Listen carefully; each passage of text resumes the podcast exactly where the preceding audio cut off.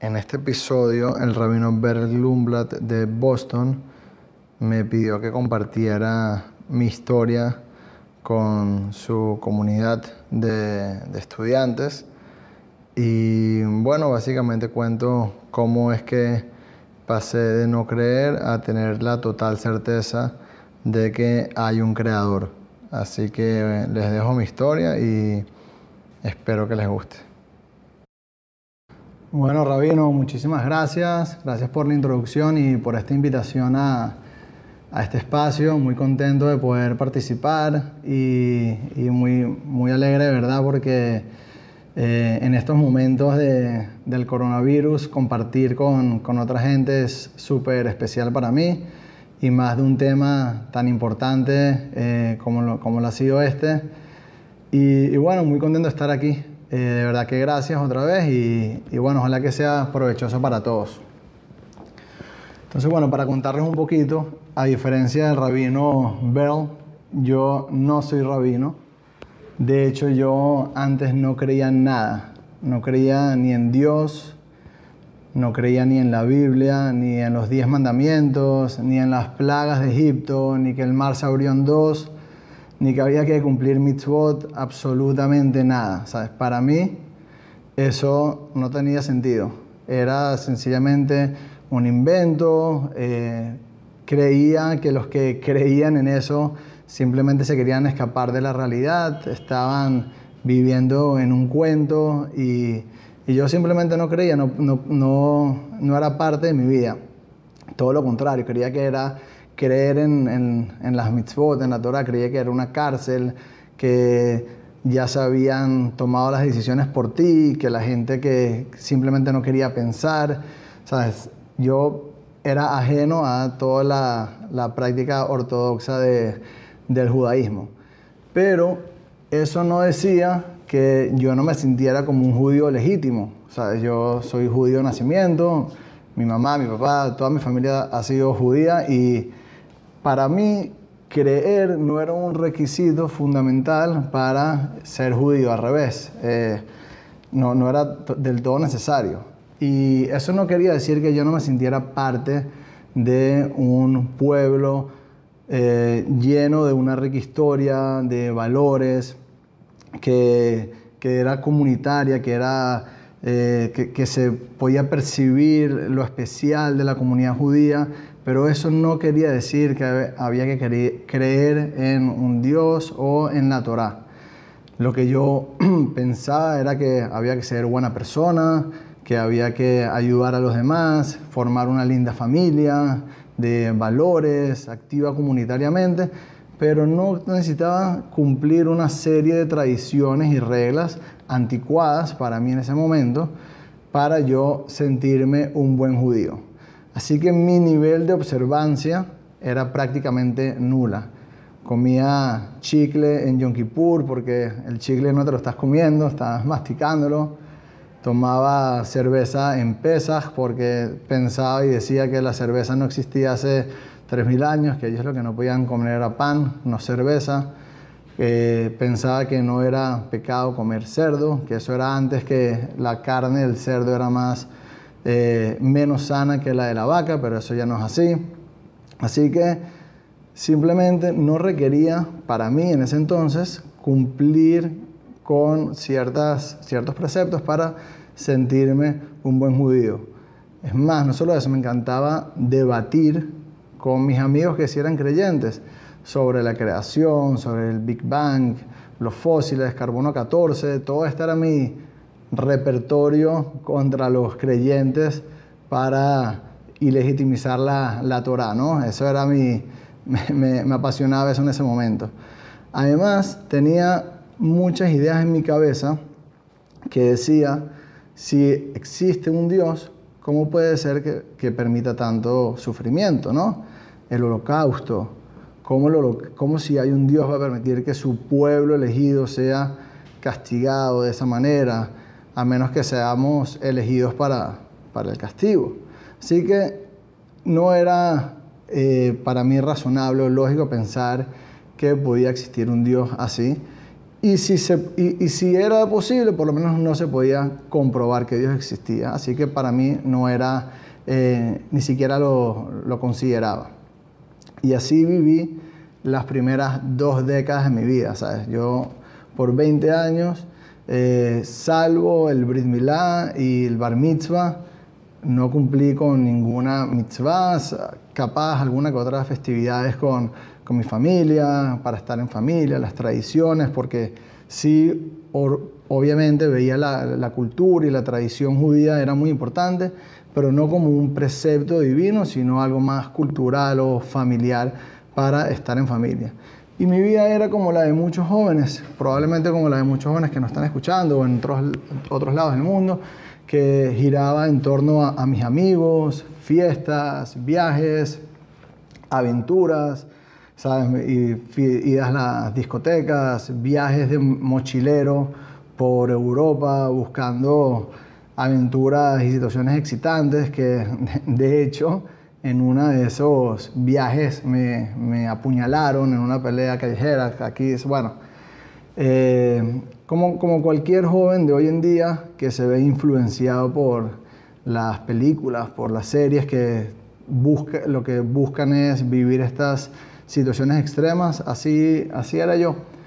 Por supuesto, no me malentiendan. Eh, creía y que había que ser buena persona, responsable, obtener buenas calificaciones, estudiar, estar en familia. Y sí quería en algún momento formar mi familia, pero eso lo veía como mucho más adelante, como hacia los 30 por ahí. Hasta ese entonces yo lo que quería hacer era estar con mis amigos, hacer deportes, viajar y disfrutar. Y esos fueron los primeros 20 años de mi vida. Y para ser sincero, no parecía que nada de lo que ocurría en el mundo podía cambiarme mi, estilo de vida ni mi manera de pensar. Pero como muchas de las cosas que nos ocurren no dependen de nosotros mismos, ocurrió algo que me cambió la vida para siempre, que es que la mamá de mi mejor amigo falleció. Y la verdad es que fue muy fuerte y de hecho em, enfatizó mi no creencia en Dios porque pensaba, ¿cómo puede ser que Dios vaya a permitir que mi amigo, que teníamos 19, 20 años, que se quede sin su mamá, era impensable para mí que, Dios pudiese permitirlo. Creo que estaba muy enfadado.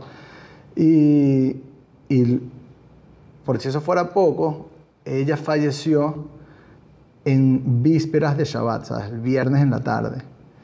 Y por ciertas leyes judías, el cuerpo no se podía... Eh, llevar de, la casa, sino hasta que terminara Shabbat.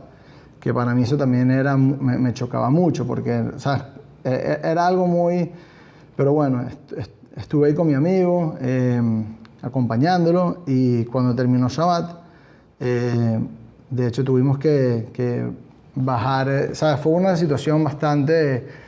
Eh, muy emotiva, o sea, muy, muy emotiva hacia mal, muy fuerte y, la verdad es que era momentos muy difíciles. Al día siguiente en el entierro también eh, recuerdo lo, fuerte que era todo esto, era un shock emocional. Y empezó la Shiva, los siete días de luto que tiene que, que, que, cumplen la familia para honrar el alma de, de, la persona fallecida, para que se eleve el alma, que por supuesto yo nada de eso lo creía en ese momento, pero acompañé a mi amigo por, por todo, todo el cariño y el respeto que le, le tenía, le tengo a, a, su mamá.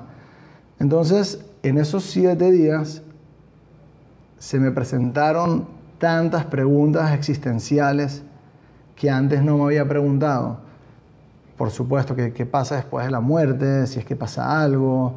Eh, ¿Dónde está la mamá de mi mejor amigo ahorita? Si es que está en un lugar. ¿Cuál es el propósito de la vida? ¿Sabes? Tenía aquí algo ¿sabes? Ya no está la mamá de mi mejor amigo. ¿Cuál es el propósito? ¿Para qué vivimos? ¿Para qué venimos a este mundo? ¿Para qué trabajamos, comemos, hacemos lo que hacemos y al final ese es el destino de todos?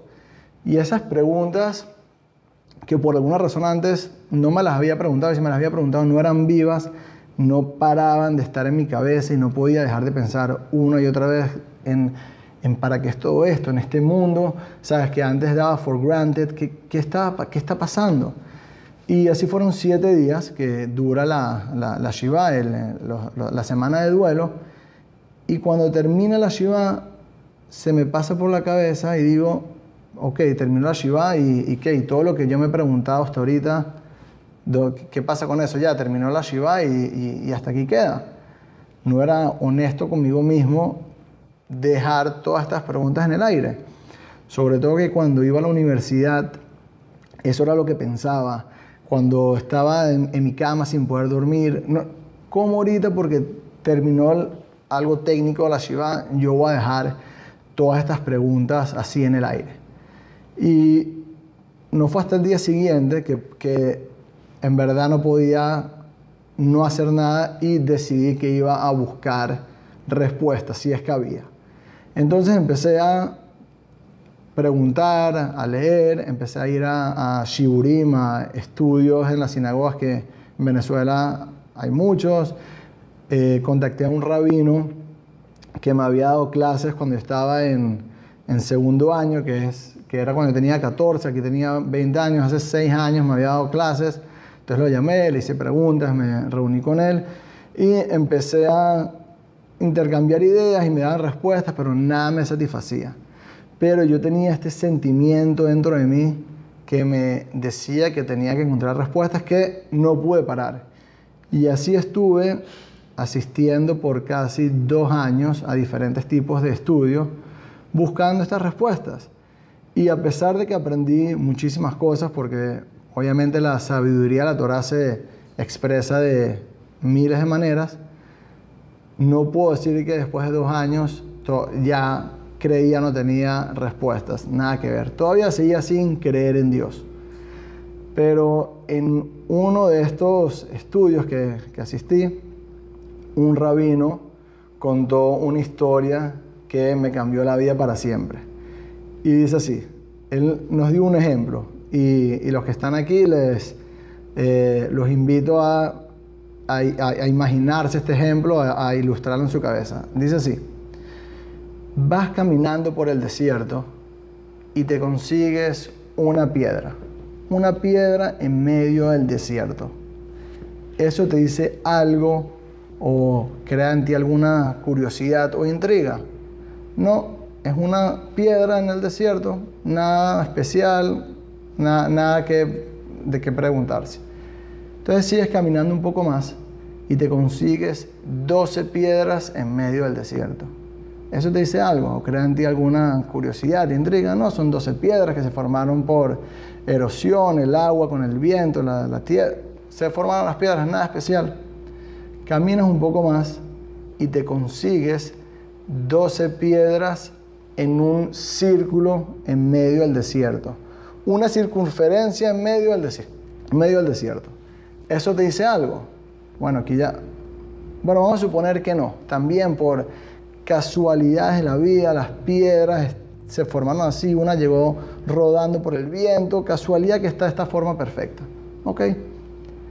Caminas un poco más y te consigues un reloj. Un reloj en medio del desierto. Un reloj que dice la hora, los minutos, los segundos, te lo puedes poner en, en la mano, tiene el, para cerrarlo, dice el día y el mes. ¿Eso te dice algo? ¿Te crea en ti alguna curiosidad o intriga? No sé por qué, pero alguien estuvo ahí.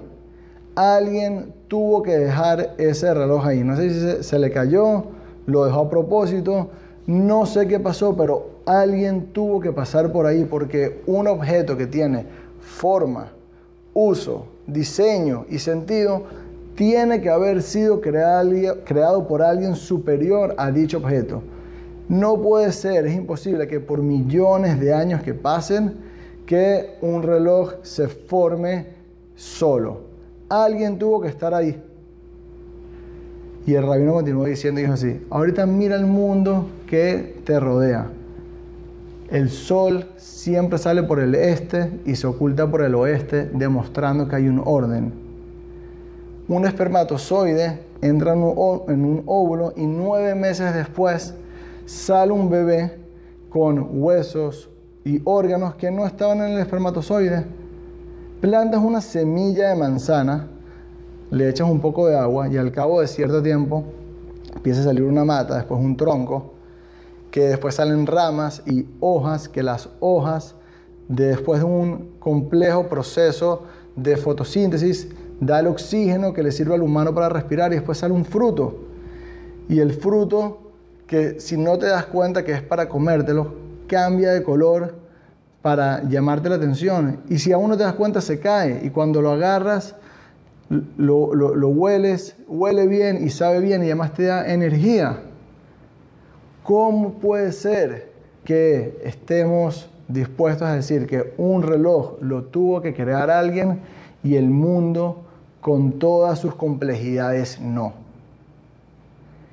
Y este ejemplo del rabino, esta historia, penetró en mi cabeza sin ningún obstáculo todos mis, mis 20 años de no creer en Dios, todas mis barreras científicas y lógicas, no hubo nada que lo pudiera detener. Entró como esas ideas que en cinco minutos pueden cambiarte la vida para siempre, el paradigmas rotos, derrumbados completamente. Ojo, no voy a decir que empecé a creer en Dios inmediatamente. Por supuesto que no. Sea, tenía 20 años sin creer en Dios. En un momento no voy a empezar a creer en Dios, pero la idea había hecho el efecto.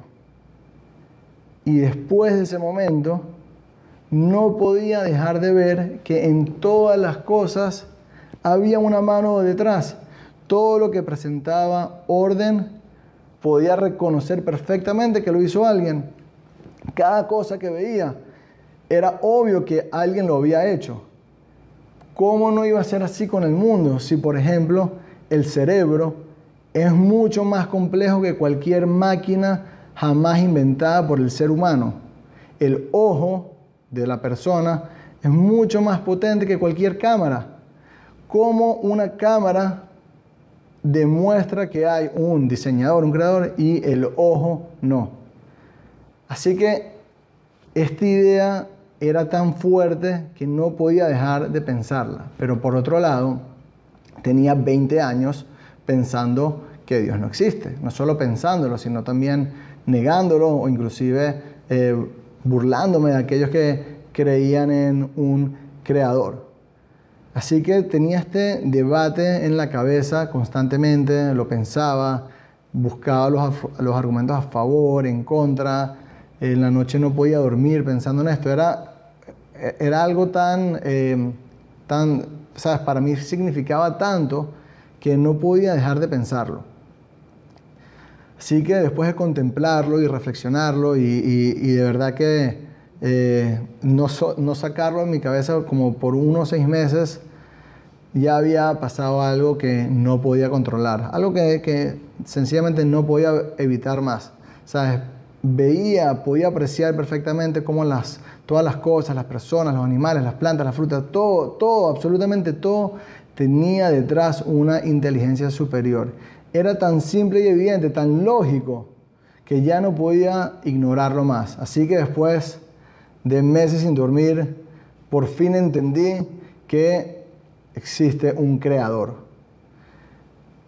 Entonces, em, ahorita me escucho a mí decirlo y suena tan más sencillo de lo que yo viví en ese momento. O sea, cuando digo seis meses, es, una oración en seis meses, no, pero seis meses y puede ser más, son en verdad, eran seis meses intensos y, y después era, era tan obvio para mí, era tan lógico que existe un creador que ya no, no, no, había ni, no podía ni refutarlo.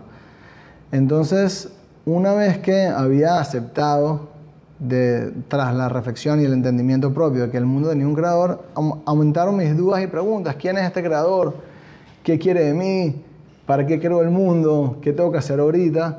Y entonces, por supuesto que empecé a buscar más, a estudiar un poco más y empecé a asistir, a más shiurim, a más charlas con el rabino y, y era impresionante cómo ahorita en ese entonces ir a un shiur como creyente era tan diferente que como iba antes. Antes iba a cuestionar todo lo que decía el rabino, a buscar en, qué detallito se, se equivoca para, para hacerlo quedar mal o para refutarlo.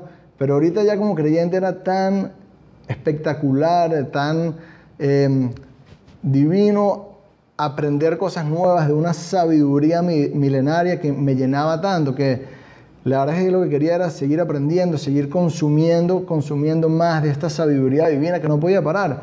Y también inmediatamente empecé a buscar practicar un poquito más eh, mitzvot, eh, los preceptos que, que, no hacía nada. Entonces me acordé que mi abuelo asistía todos los viernes a la noche a la sinagoga, así que yo empecé a ir también.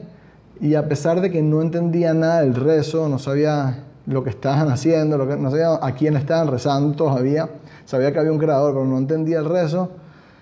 Había una canción que cuando la cantaba el rabino y toda la congregación, esta canción me llegaba a un lugar de, de, mi alma, de mi ser, que nunca había tenido acceso a ese lugar. Era algo tan, eh, era una experiencia, no voy a decir mística porque suena como irreal, aunque no es irreal por supuesto, pero era tan puro que estaba sintiendo y conectándome con, con mi ser esencial. Era de verdad que increíble y por supuesto no podía esperar a que llegue el próximo viernes para volver a ir, volver a cantar la canción y, y bueno, y muchas otras cosas de escuchar al rabino con las enseñanzas de que daba los viernes.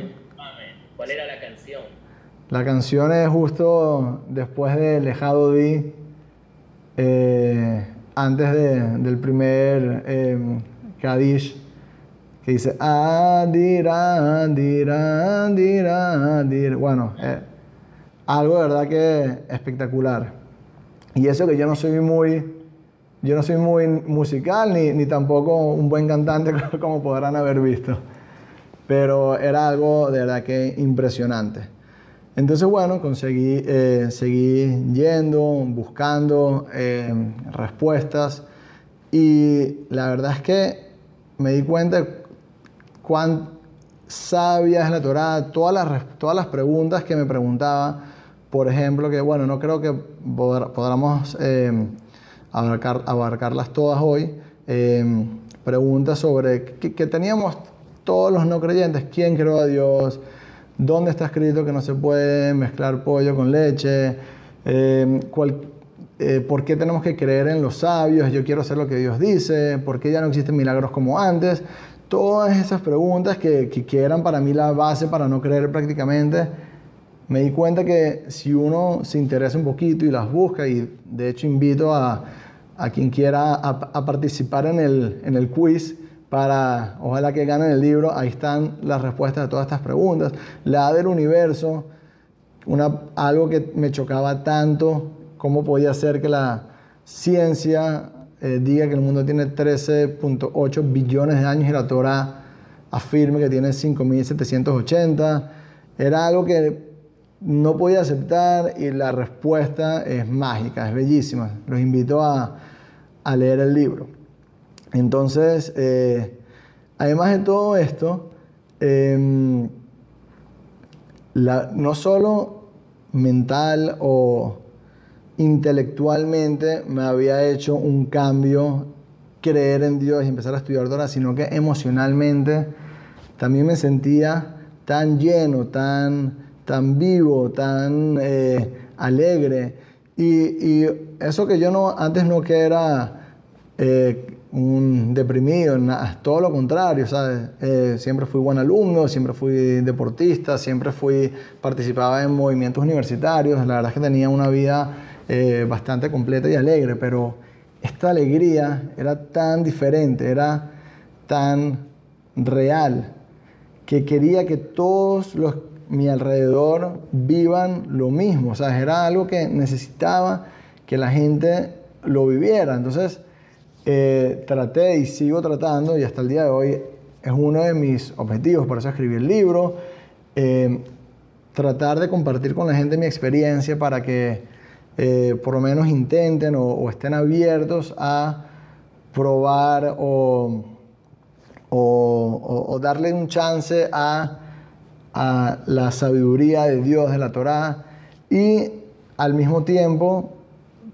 mostrarles que uno puede ser completamente una persona moderna, que el judaísmo y la Torá, a diferencia de lo que muchos piensan, es algo que se entregó hace 3.000 años y es algo del pasado y la gente, por lo menos lo que nos enseñaron, era que uno siempre se tenía que comparar con el pasado, que no se come, eh, la, comemos matzá en pesas porque antes no podían eh, producir el pan y aunque eso es cierto en un sentido, comemos hoy en día matzá en pesas porque Dios te pide hoy en día matzá en pesas. O sea, Dios es tan presente, tan eh, real en el presente como lo fue en el pasado y lo va a ser en el futuro. Entonces, el judaísmo, vivir según la Torah, es algo real, es algo de hoy y se puede ser siendo una persona moderna. Yo tengo mi computadora, mi celular, eh, hago deporte, veo eh, NFL con mis amigos, hago fantasy.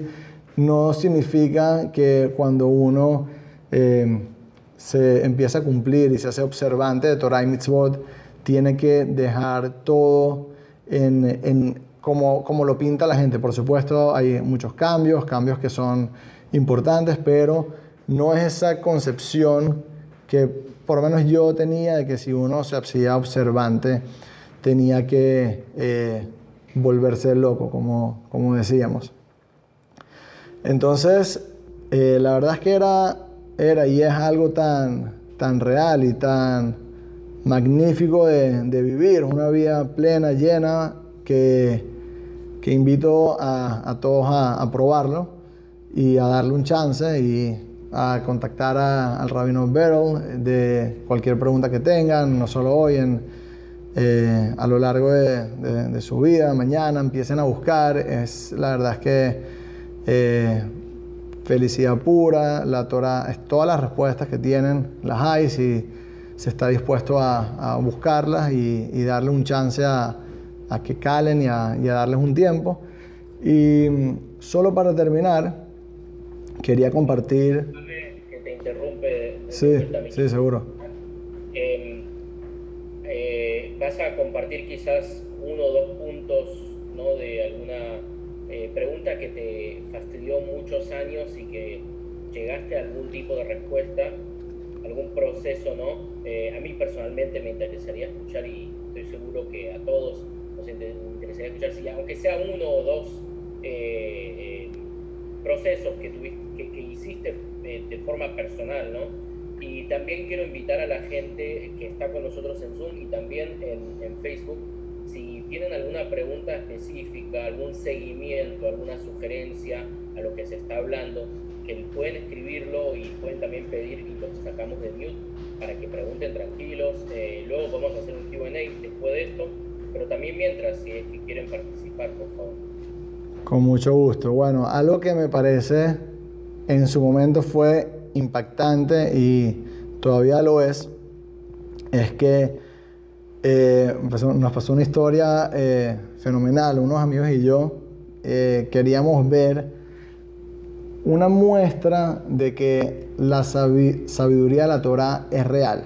Porque siempre, obviamente, hay muchos mensajes y, y, aprendizajes para la vida, pero queríamos ver algo concreto, algo que demuestre que esa sabiduría que se entregó hace miles de años, que fuera algo real. Entonces, una, estábamos en una charla y le hicimos esta pregunta a, al, speaker que nos estaba hablando y él nos dijo así en, el acto, bueno, ustedes tienen una, una Gemara, el, el Talmud, eh, que es la, la, base de la Torah oral, eh, que por cierto, esa pregunta también eh, molesta mucho, por lo menos a mí me molestaba mucho, diferencia de Torah oral, escrita, eso también hay respuestas, las pongo en el libro, pero bueno, él nos pidió un, una, una Gemara, un, un, tratado del, del Talmud, eh, tratado de Rosh Hashanah, para el que sepa de lo que estoy hablando, puede buscarlo. Eh, y nos dice así, nos pregunta, ¿es posible saber cuánto dura el ciclo lunar? Porque sabemos que la luna tiene sus etapas, ¿no? Va creciendo, menguante, full, después empieza a crecer. Y al ojo dura un mes. Eh, son 30 días en el proceso en que la luna hace todas sus etapas. Pero la pregunta es si se puede saber exactamente cuánto dura este proceso. Y la Gemara lo trae. La Gemara dice, es un texto que data de hace unos 1800 años.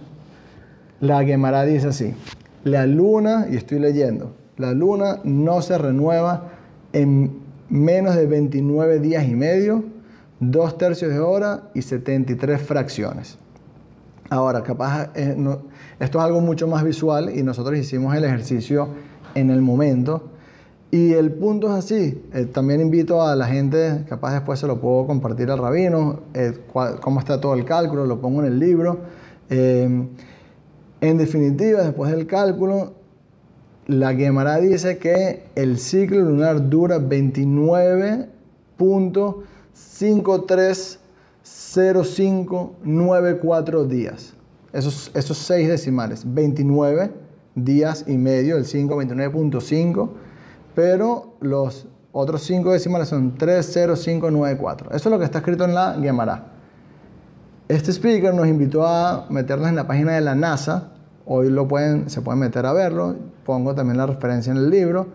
A ver cuánto dura el ciclo lunar. Y la NASA escribe que el ciclo lunar dura 29.530589. No sé si lo, lo, pudieron captar, pero la diferencia es en el sexto decimal en seis unidades, es decir, en la millones, ni sé cómo se pronuncia ese, ese, número, un, o una fracción de segundo es la diferencia que hay entre la NASA con todos los equipos y todos los telescopios y fórmulas matemáticas y computadoras avanzadas, determinan de cuánto dice el siglo lunar con un texto que hace 1800 años se escribió. Es una locura. Invito otra vez a la gente a, verlo en el libro, contrasto exactamente, pongo el número arriba de, uno arriba de otro y, la verdad es que es algo sorprendente. Entonces eso para mí eh, la verdad es que significó mucho. Eh, otra vez, no es que ninguno de las etapas o ninguna de, las respuestas que fui em, adquiriendo en mi proceso fue algo como que, ah, bueno, ahorita ya es tal. No, pero cada respuesta, y en mi condición de ingeniero civil, cada respuesta lógica iba abriendo una puerta a este mundo que tenía cerrado con, con candados y rejas por 20 años. Una vez que abría la puerta, ya podía permitir todas otras miles y miles de enseñanzas y respuestas del judaísmo, de la Torá, que tenían para dar. Em, otra eh, respuesta magnífica es sobre la edad del universo. Em, como bien dije, que, la ciencia estipula que el universo tiene 13.8 billones de años, que solo entre paréntesis también es, un número que está bajo estudio, eh, hacen muchos eh, extrapolaciones, no es algo It's not a fact. No es un fact esto, es un, estimado, es una hipótesis bien respaldada. No digo que no, pero bueno, quería hacer esa acotación. Pero de todas maneras, ¿cómo puede ser que eh, la ciencia, los científicos, no la ciencia, los científicos digan que el mundo tiene 13.8 billones de años y la Torah diga 5.780 años? Entonces, esta pregunta eh, la han tratado de responder. De hecho, no es que la han tratado, hay, hay varias respuestas eh, desde que los días de la creación no se consideran días, sino milenios o, millones de años, que no es la, por lo menos no es la tradición que nosotros seguimos. Y em, hay también eh, Gerald Schroeder, el que conozco un poquito de ciencia, también tiene su, su hipótesis de cómo puede ser eh, que esto se encaje perfectamente, pero tampoco, pero hay una respuesta por lo menos que para a mí, me, a mí es la que me satisfajo, que dice así, Dios creó un mundo, y esto es por supuesto después de haber aceptado que ya hay un creador, haber entendido. Si, si no hay esa, eh, ese entendimiento, no, no hay nada que hablar. Pero una vez entendido que Dios es el creador en toda su condición de omnipotente, que Él puede hacer lo que quiera y que no solo es un creador eh, simple, sino que es la, la, sabiduría plena y Él puede crear como Él eh, desee. Entonces, y aquí viene la respuesta, Dios creó un mundo que ya estaba listo. ¿Qué quiere decir con esto? Que cuando Dios creó el mundo, el primer día tenía un día, pero ya aparentaba tener millones de años. ¿Cómo vemos esto la prueba? Cuando Adán, el primer hombre, comió del fruto, vemos que el primero comió un fruto que ya se entiende que no es un bebé recién nacido, el primer día de creado. O él tenía un día de creado y ya comió un fruto. Había un fruto, quiere decir que ya habían árboles con, imagínense un árbol de, eh, hay, un, árbol de higos, tiene su tronco, tiene sus ramas. Cuando él comió el higo, ya el higo estaba ahí. Él no tuvo que esperar que pasen no sé cuántos años demoran crecer un árbol hasta que salga no, ya estaba el árbol listo ahí. De hecho, si tú hubieses cortado el árbol por la mitad transversalmente, probablemente te hubiese tenido, no sé, 300 anillos, 500 anillos. Quiere decir que el mundo ya estaba listo para operar. Dios no creó un mundo y, que, y, tener que esperar a que hayan todos los procesos que hoy en día vemos que tienen que pasar. Más aún, los, los árboles se tienen que alimentar. Los árboles se alimentan del suelo por un proceso también complejo. ¿Y, los, y de qué se alimentan? De alimentos y otros animales en putrefacción. Significa que ya había todo este sistema de animales muertos que se estaban descomponiendo para que era todo un sistema que estaba listo para operar. Entonces, el mundo tiene 5.780 años de creado, pero aparenta los, aparenta ser viejo, si son 13.8 billones, antes eran 15 billones, si, si son más o menos, si los científicos siguen cambiando eso, es buenísimo. otra manera que ellos, ¿cómo calculan los científicos cuántos años tiene el universo? Ellos miden la distancia que hay entre las estrellas más lejos y con la velocidad de la luz sacan sus cálculos. Cuando Dios creó el mundo, Dios no creó las estrellas juntas y tuvo que esperar billones de años. Los creó con billones de años separados tenían un día de creado, pero aparentaban tener billones de años separados. Y me parece, tan magnífica esta respuesta y tan entendible que otra vez dejó de ser un choque para mí intelectualmente, por lo menos hablando. Y así hay otras preguntas, lo de los milagros y, otras que, que fui eh, respondiendo.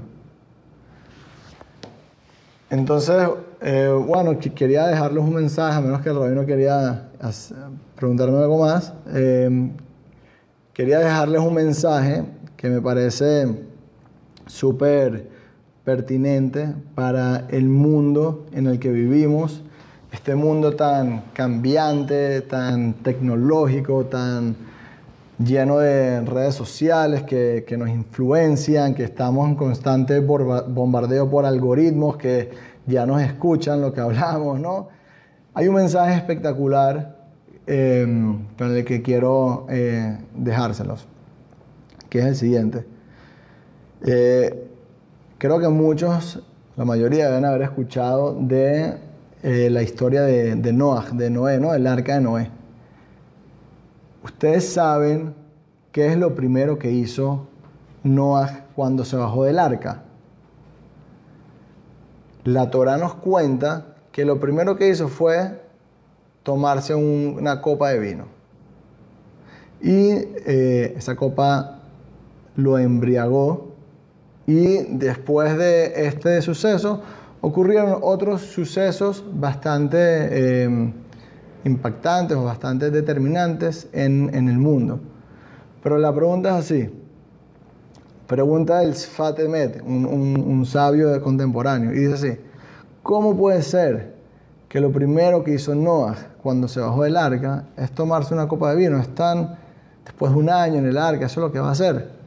Y explica así, dice que Noah se tomaba toda su vida una copa de vino. Eso era algo normal en él. Y cuando se bajó del arca, no fue, no tomó para emborracharse, sino que iba a tomar su copa normal y corriente. Pero ¿qué pasa?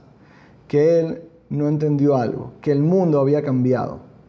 Y esa copa que antes se tomaba, que, que no era lo suficientemente fuerte para emborracharse, ahorita sí lo era. Y por eso es que se emborrachó. No entendió que el mundo cambió. Y el rabino Tversky, en base a esta enseñanza, nos dice que nosotros tenemos que tener esto en consideración constantemente. El mundo está cambiando constantemente. Y si nosotros queremos que nuestros hijos por lo menos sean como nosotros, tenemos que hacer mucho más de lo que nuestros padres hicieron por nosotros. Porque la mayoría de nosotros, por lo menos yo, cuando, cuando crecía, no existía todo esto de el internet y tener celular y YouTube y las redes sociales. Básicamente el padre era el que transmitía la educación al hijo. Hoy en día no es así. Hoy en día podemos casi que asegurar que es mucho más la influencia externa que tienen los niños que la influencia interna. Entonces, si quieres por lo menos, como Noah, tomarse una copa de vino y que no pase nada, tienes que, y tú quieres que tus hijos sean por lo menos como tú y no, no mejor, si fueran mejor que tú, que es lo que todos deberíamos apuntar ni hablar, tienes que hacer mucho más de lo que tus padres hicieron por ti. Y vemos esto en un ejemplo que yo lo escuché en nombre del, primer ministro Ariel Sharon, que escribió en su diario. Eh, dice que él no era, no era un judío observante, pero él creció viendo a su abuelo, que su abuelo sí era un judío observante. Él vio, como decía, el Kiddush en Shabbat, lo que significaba agarrar la copa de Kiddush en Shabbat y hacer el Kiddush. Él lo vio. Ahora, sus hijos, dice, no vieron a su abuelo, pero por lo menos vieron a su papá. Que su papá tampoco es un judío observante, pero era hijo de su, de su abuelo y creció en una casa observante. Ahora él dice así, pero mis nietos no conocieron a mi papá, me conocieron a mí. Y yo no soy observante. ¿Qué será de los hijos de mis nietos. Y eso nos debe dejar una reflexión. ¿Qué queremos para nuestros hijos, nuestros nietos, nuestras descendencias? ¿Qué queremos dejarlo que, con qué ejemplo? Y vemos que el judaísmo está lleno, el, el énfasis es en la práctica, en hacer, que los niños vean lo que haces y por supuesto que lo haces con alegría. Así que invito a todos a a empezar a hacer más, así sea por sus hijos. Eh, por supuesto, hacerlo con alegría. Hay que mostrar la, la, alegría que es cumplir mitzvot, estudiar Torah. Por supuesto, otra vez, en, en estos minutos que tengo hablando, suena como si fuera una receta fácil. Capaz no lo es, pero, pero es tan magnífico que invito a todos a hacerlo. Y solo para terminar, como, como buen... Eh, siempre, siempre solo para, terminar hay otra historia que, que también me parece súper eh, pertinente para contarla y, es, magnífica también. Tengo un amigo, eh, esta historia me la contó un amigo. Yo a los, yo conté que a los 20 años de edad pasó lo de la mamá de mi mejor amigo, como a los 22 años escuché la historia del reloj y hasta los 24, 25 años que ya era creyente y ya cumplía, Vamos a decir que, por ejemplo, todavía no era Shomer Shabbat. Eso fue un paso más adelante. Fue, fue un proceso eh, que traté de plasmarlo en el libro, pero no es fácil plasmar cinco años de vida en unas cuantas páginas escritas. Pero ¿por qué cuento todo esto? Ah, porque a los 25 años de edad, en medio de mi... Ya me había graduado como ingeniero civil, ya trabajaba en una obra, en una construcción, era el ingeniero residente a los 25 años decidí irme a la yeshiva por seis meses a estudiar.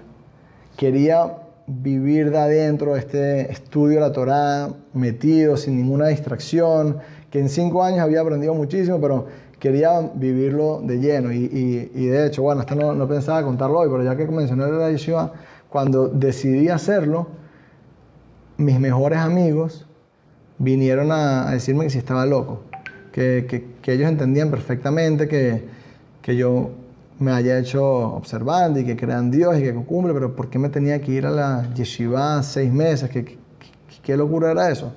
Todos me lo decían. Pero interesantemente, después, uno a uno, individualmente, se me acercó en, por alguna circunstancia que, que hablaban conmigo a decírmelo cuánto eh, como están orgullosos de mí de que había tomado esa decisión, que, que, que, wow, que ellos nunca lo hubiesen podido hacer por cualquier prejuicio de, de, de la sociedad, que a los 25 años te vas a ir a una yeshiva, ¿sabes? Y, y también ellos me, me, contaron cómo ellos mismos, o sea, esto fue todo individualmente, no eran felices, no es que, no es que nadie es feliz, nada que ver, pero como me, me estaban avalando mi decisión de continuar, como yo estaba tan contento, tan decidido con lo que iba a hacer, estaban avalando esa, esa decisión, como que lo vieron. Pero, pero bueno, una vez en la yeshiva, que ya tenía 25 años de edad, escuché una historia que, y con esto sí termino, eh, que, que me ayudó muchísimo. Que es así, yo siempre me preguntaba, ¿cómo puede ser que yo a mis 25 años de edad voy a como que voy a cambiar mi vida, voy a empezar a ser observante, ¿sabes? Era algo que, como yo decía, ya, ya, I, am too late para, para, hacerlo, estoy muy tarde para, para hacer este cambio. Pero escuchen esta historia y, y también eh, los invito a la reflexión. Mi amigo, me contó esta historia, que es una historia que le pasó a él, se fue con otros amigos a hacer un viaje de mochilero por Sudamérica fueron a diferentes países y diferentes ciudades.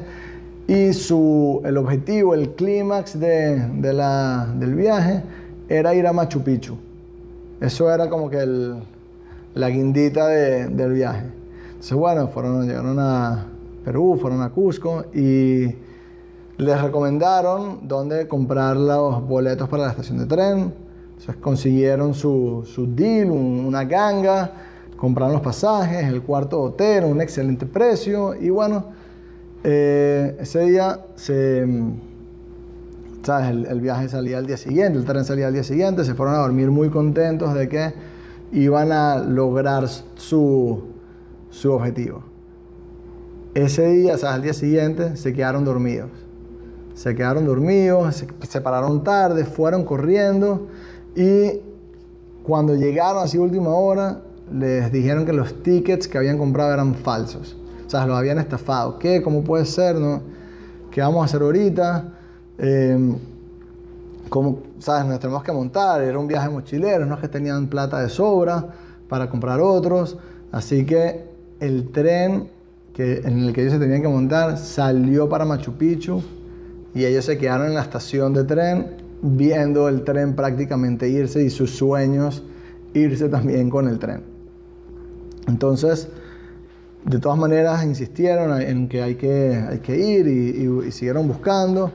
Y bueno, al final consiguieron otro paquete y fueron a, a montarse en, en, su tren y otra vez volvieron a perder el tren. Y no podían creerlo. ¿Qué, qué estaba pasando? ¿sabes? Pero había que ir. Alguien de, de estaba ahí, los escuchó como estaban todos conmocionados y les dijo que si agarraban un taxi, podían llegar a la próxima estación antes que el tren y agarrar el tren ahí. Entonces, bueno, pagar otra vez un taxi, no sé qué, lo hicieron y fueron a agarrar la estación, el tren en la otra estación. Mientras estaban en el carro, cuenta mi amigo, dice que alguien en otro carro se les pone al lado y les dice, no van a poder alcanzar el tren, no van a llegar. Y mi amigo dice, ¿qué, ¿quién es ¿Cómo sabe qué, es esto que sabe? Pero bueno, llegaron, al, llegaron a la estación de tren y unos minutos después también llegó el tren y se pudieron montar y por fin, después de tanto eh, estrés, tantas eh, dificultades, se montaron y fueron a Machu Picchu. Ahora, ¿cuál es, qué es lo interesante de todo esto? Es que él dice que a veces creemos que el tren se fue, que ya estamos tarde para montarnos en el tren, que eso era para otra persona, ya yo tengo 25 años y ya esto no es para mí. Pero si ponemos un poquito nuestra parte, un poquito más esfuerzo y, y, pagamos, y, nos esforzamos en montarnos en el tren, sí se puede hacer. Y el tren, estar en el camino, estar en el tren, esa es la felicidad plena. No llegar al destino, sino saber que te montaste en el tren. Lo único que me faltó agregar es invitarlos a todos a montarse en el tren. Así que si no nos siguen todavía, los invito a seguir este podcast en YouTube, en Instagram también y a seguir compartiendo este espacio y ojalá que pueda seguir trayendo temas interesantes para ustedes. Un abrazo.